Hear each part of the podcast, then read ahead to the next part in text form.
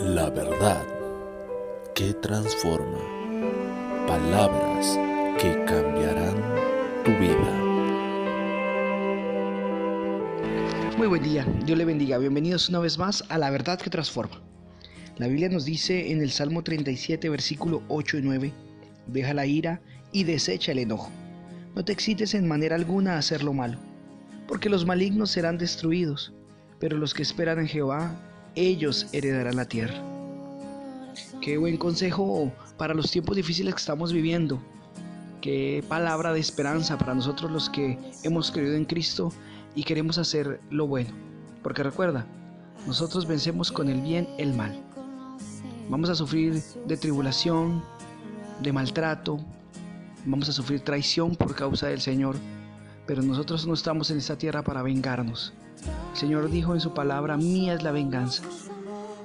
Es tiempo de empezar a actuar como verdaderos hijos de Dios y llevar el Evangelio y mostrar misericordia al que necesita misericordia y empezar a hablar verdad a aquellos que con injusticia quieren levantarse contra la verdad. Es necesario que hoy nos levantemos con fuerza y con vigor a decirle al mundo que hay un Salvador, que hay un Cristo que puede cambiarlos, que puede ayudarlos sin necesidad de violencia. Es necesario que recordemos también que nuestra guerra no es contra sangre y carne. Y por eso no podemos ni debemos vengarnos nosotros mismos ni anhelar el mal de ninguno. Recuerda, no juzguemos nada antes de tiempo.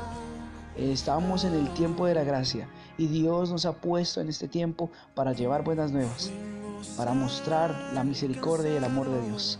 Si en algo has sido dañado, ofendido, si en algo estás padeciendo por causa del Señor, recuerda, de nosotros y aquellos que esperan en Dios es la tierra. Hay una tierra prometida para nosotros. No te desesperes, porque está cercana. Sigue haciendo lo bueno, porque a su tiempo llegarás. Espera. Dios te bendiga.